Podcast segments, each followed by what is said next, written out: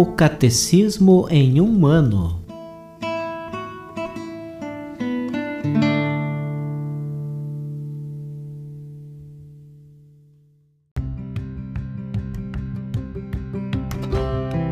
Olá, eu sou Yuri, seminarista da Diocese de Ponta Grossa, Paraná. Você está ouvindo o podcast O Catecismo em um ano Vamos ler todo o Catecismo da Igreja Católica ao longo de 365 episódios. Estamos utilizando a tradução em português apresentada pela CNBB em 2013, baseada na edição típica em latim de 1997.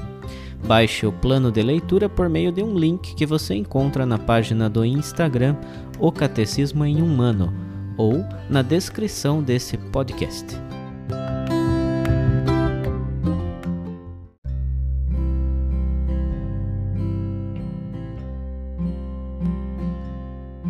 Hoje é o dia 48 do plano de leitura do Catecismo em um ano. Nós estamos na primeira parte do Catecismo, a profissão de fé, na segunda sessão, que trata dos símbolos da fé. E dentro da segunda sessão, estamos no capítulo 1, cujo título é Creio em Deus Pai. Hoje faremos a leitura dos números 362 a 368.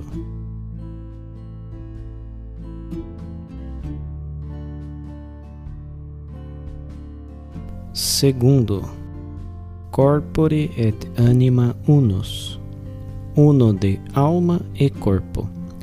A pessoa humana criada à imagem de Deus é um ser ao mesmo tempo corporal e espiritual o relato bíblico expressa esta realidade com uma linguagem simbólica, ao afirmar que o Senhor Deus formou o ser homem com o pó do solo, soprou-lhe nas narinas o sopro da vida, e ele tornou-se um ser vivente. Gênesis capítulo 2, versículo 7. Portanto, o homem em sua totalidade é querido por Deus. Muitas vezes, na Sagrada Escritura, o termo alma designa a vida humana ou a pessoa humana inteira. Entretanto, designa também o que há de mais íntimo no homem e o que há nele de maior valor, aquilo que mais particularmente o faz ser imagem de Deus. Alma significa o princípio espiritual do homem.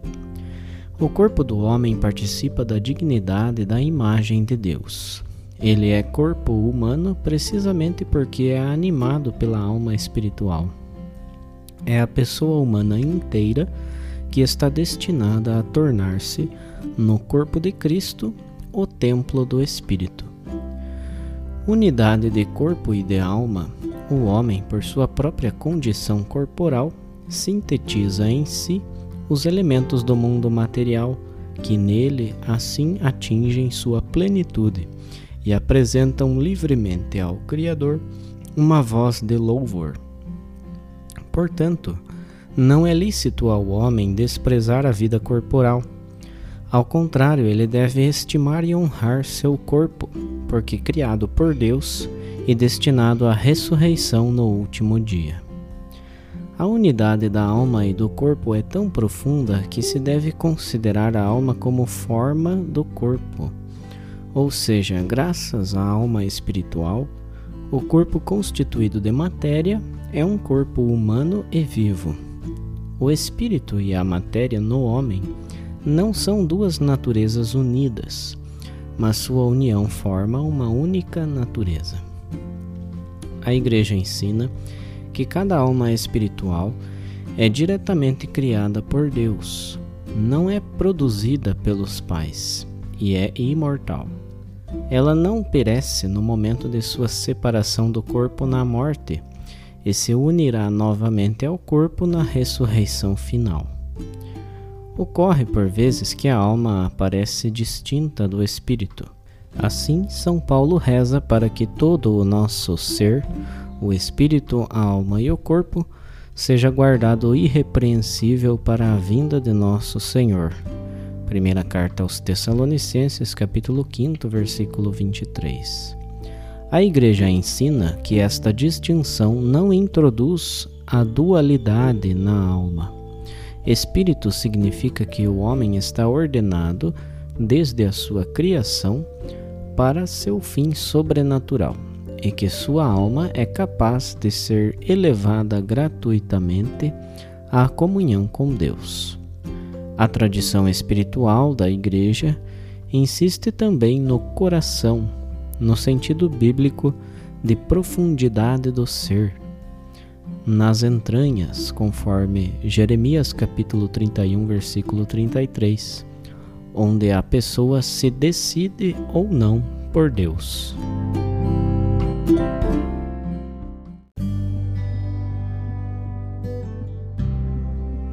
Como um comentário adicional para o episódio de hoje, vamos ouvir a leitura de uma mensagem do Papa Francisco para uma conferência internacional do Pontifício Conselho para a Cultura.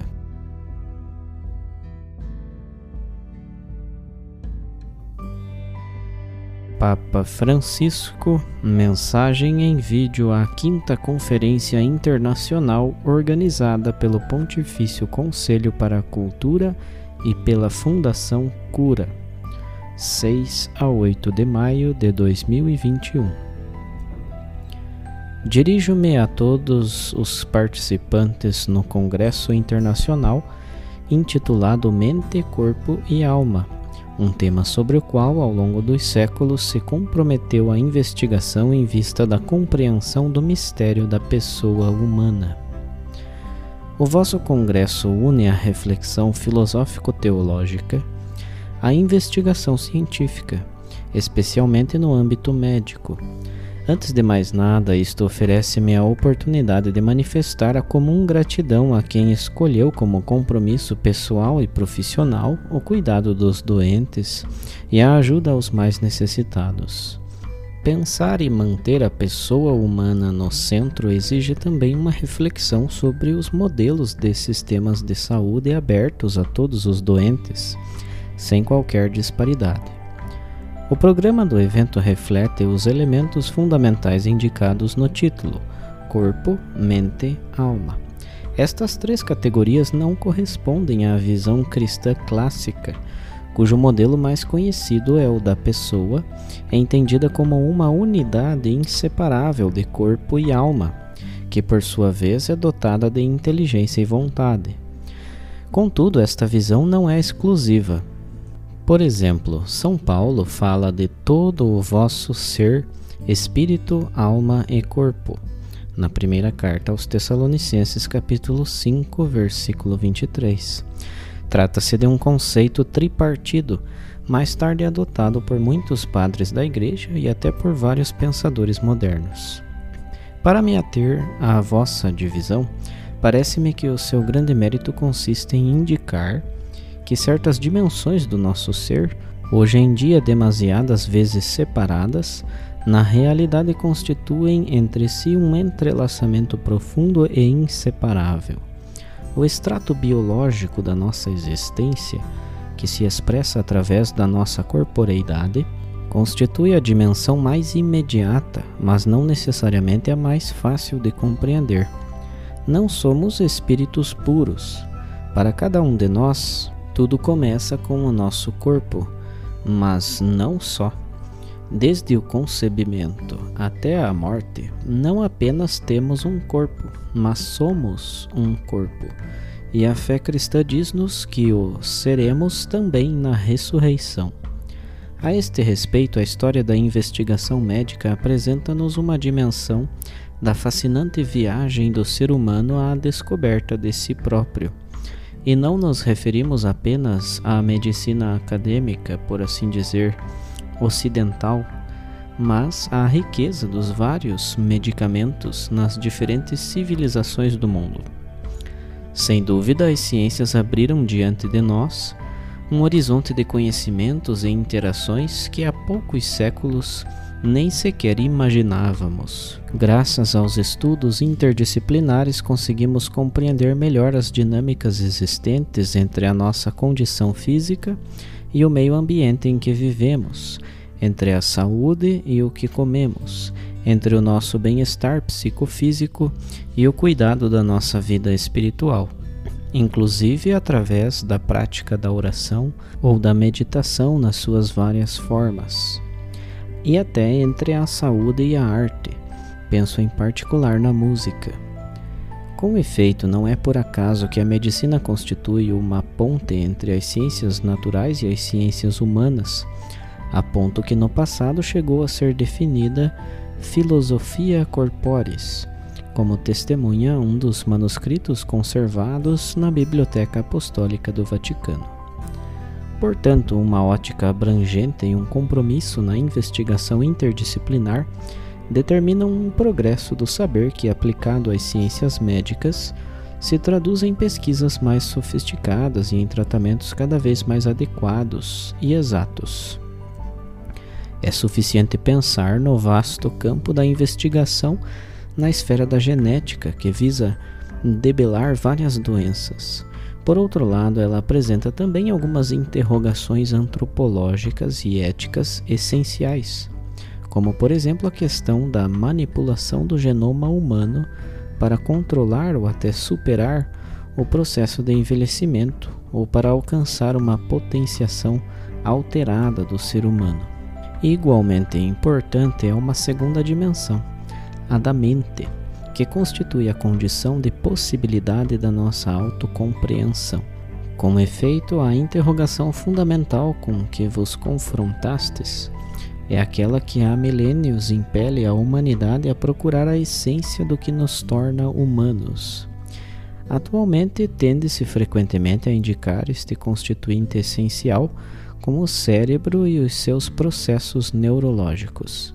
No entanto, embora realce a relevância vital do componente biológico e funcional do cérebro, contudo, ele não é o elemento capaz de explicar todos os fenômenos que nos definem como humanos, muitos dos quais não são comensuráveis e assim vão além da materialidade corpórea. Na realidade, o ser humano não pode possuir uma mente sem a matéria cerebral, mas ao mesmo tempo a sua mente não pode reduzir-se à mera materialidade do seu encéfalo. Há que seguir esta equação. Nas últimas décadas, graças à fusão entre as ciências naturais e humanas, multiplicaram-se os esforços para compreender melhor a relação entre as dimensões material e não material do nosso ser. Desta maneira, a relação mente-corpo, durante séculos explorada predominantemente pelos filósofos e teólogos, também se ofereceu à investigação de quem estuda o nexo entre a mente e o cérebro. A utilização do termo mente no âmbito científico suscita algumas dificuldades. Por isso é fundamental poder compreendê-lo e descrevê-lo precisamente numa chave interdisciplinar. Em geral, com a categoria mente, deseja-se indicar uma realidade ontologicamente distinta capaz de interagir com o nosso substrato biológico. Com efeito, com o vocábulo mente indica-se em geral a complexidade das faculdades humanas, de modo especial em relação à formação do pensamento.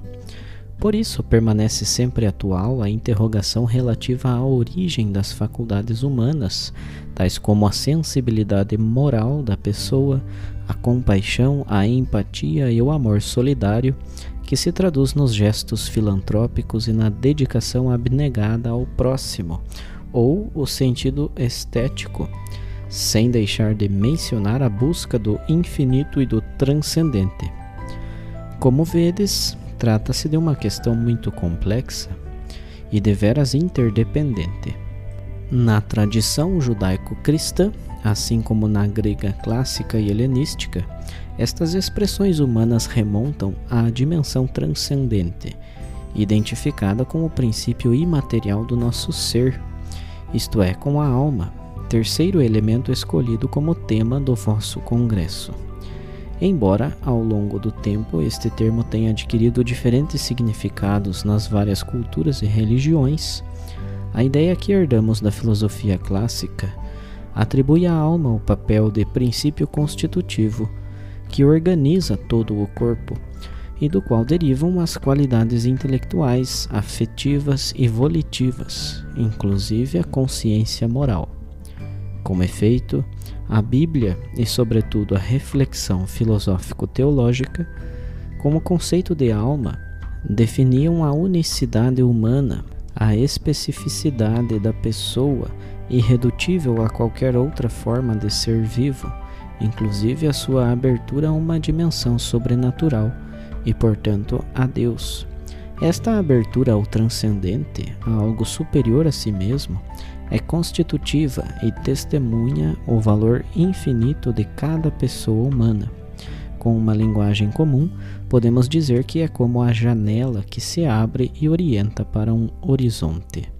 Encorajo-vos a empreender e progredir pelos percursos de uma investigação interdisciplinar que envolva diferentes centros de estudo para uma melhor compreensão de nós próprios, visando sempre aquele horizonte transcendente para o qual o nosso ser tende. Confio o vosso trabalho a Deus e desejo a todos vós que tenhais sempre entusiasmo, diria também deslumbramento, diante do ser humano que nunca descobrimos totalmente, como nos recorda Santo Agostinho com esta afirmação de sabor bíblico sempre atual: que abismo profundo é o homem.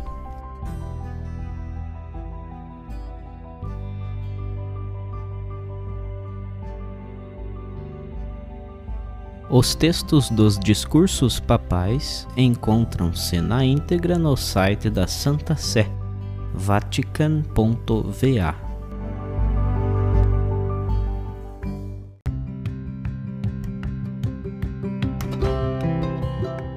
Você acaba de ouvir mais um episódio do podcast O Catecismo em um Ano. Continue nesse bom propósito de aprofundar o conhecimento e a vivência da fé católica e procure participar da sua comunidade. Rezemos por todos que estão fazendo esse caminho de leitura do Catecismo. Até amanhã!